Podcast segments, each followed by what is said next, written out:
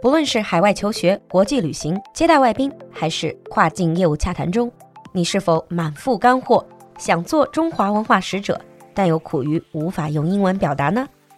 酒馆的特别板块 China Story，用英语说中国，双语播出，适合不同段位的你。让我们一起讲述有趣有料的中国故事。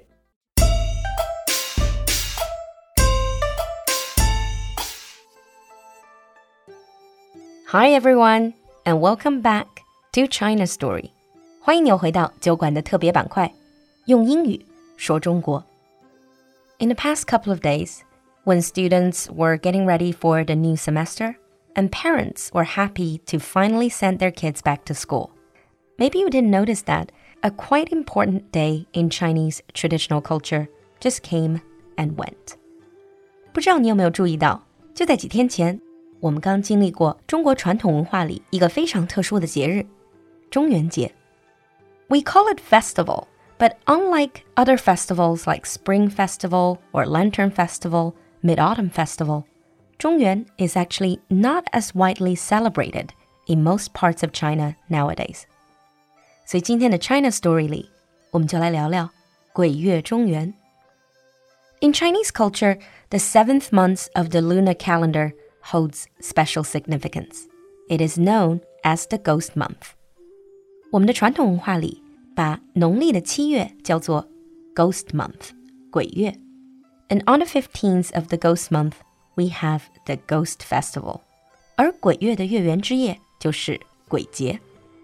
It is also referred to as either 中元 Festival or 盂兰盆 Festival。说到七月十五，相信很多人都听到过鬼节、中元节、盂兰盆节这样几种说法。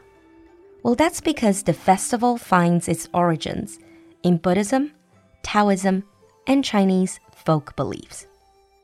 这是因为其实七月十五这个节日是佛教、道教和中国传统民俗的三俗合一的节日。Ever since ancient times, Chinese people had the ritual of paying tribute to their ancestors in the middle of the seventh month on the night of the full moon. 七月半原本是上古时代民间的祭祖节，那在这一天，大家会 pay tribute to their ancestors，祭拜祖先。而被称为中元节，则是源于东汉后道教的说法。In Taoist beliefs, there are three basic elements. 道教里有三元说：上元、中元、下元。之前我们提到的 Lantern Festival 元宵节就是上元之夜。So according to the Taoist belief, the official of heaven brings blessings during 上元，the official of earth absolves sins during 中元，while the official of water dispels disasters during 下元。道教认为天官上元赐福，地官中元赦罪，水官下元解厄。 中元之名由此而来。And according to Buddhism beliefs, this day is called the Yulan Pen Festival. 佛教则根据《盂兰盆经》把七月半称为盂兰盆节。So every year on the first day of the Ghost Month, people believe that the gate to the underworld opens, and the spirits return to the living world for a one-month vacation. 传统文化里认为七月鬼门开. Sometimes people would compare this ghost festival with Halloween in the West, but actually it is more like Day of the Dead in Mexican culture. 有人会把中国的鬼节和西方的万圣节相比，其实它更像墨西哥的亡灵节。Because this is the time when family members that have passed away can come back to visit the living and have a very special reunion. Activities during the month would include preparing ritualistic food offerings. 在鬼月和鬼节，大家会 prepare ritualistic food offerings，准备食物贡品，burn incense，焚香，burn joss paper，烧纸钱。These are pieces of paper that look like banknotes, and people believe by burning them, they are actually sending money to relatives that have passed away.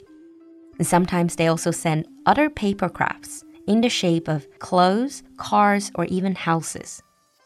And people may also buy and release paper boats and lanterns on water in order to give directions to the lost ghosts and spirits of the ancestors.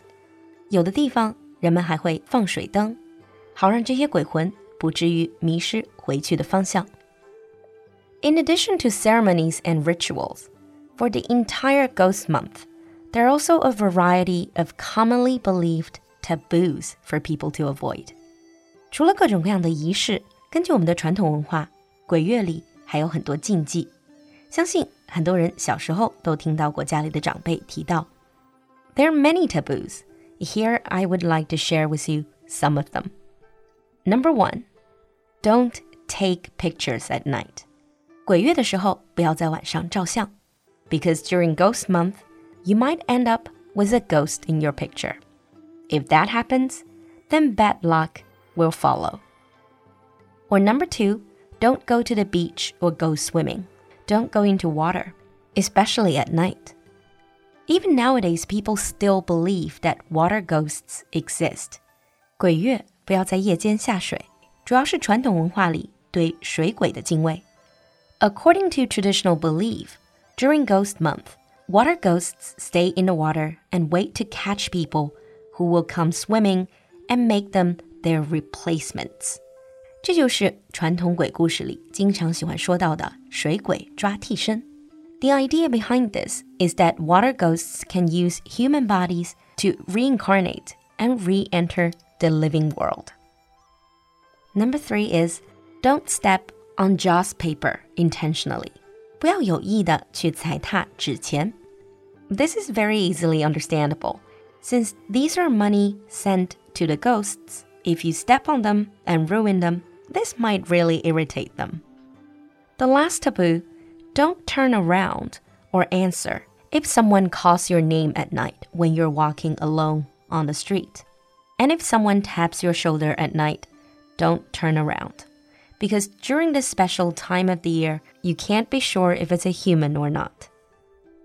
So, apart from these four, do you know any more taboos in the Ghost Month? 欢迎把你听到的故事和我们分享。那在每期用英语说中国这个板块结尾，我们都会给大家一个小小的问题，一个展示自己的舞台。本期的问题就是：传统文化里会说到鬼月要小心在外面的孤魂野鬼。 那请问，孤魂野鬼你会如何用英语解释呢？期待你的留言和翻译，你的舞台等着你来。我们下期见。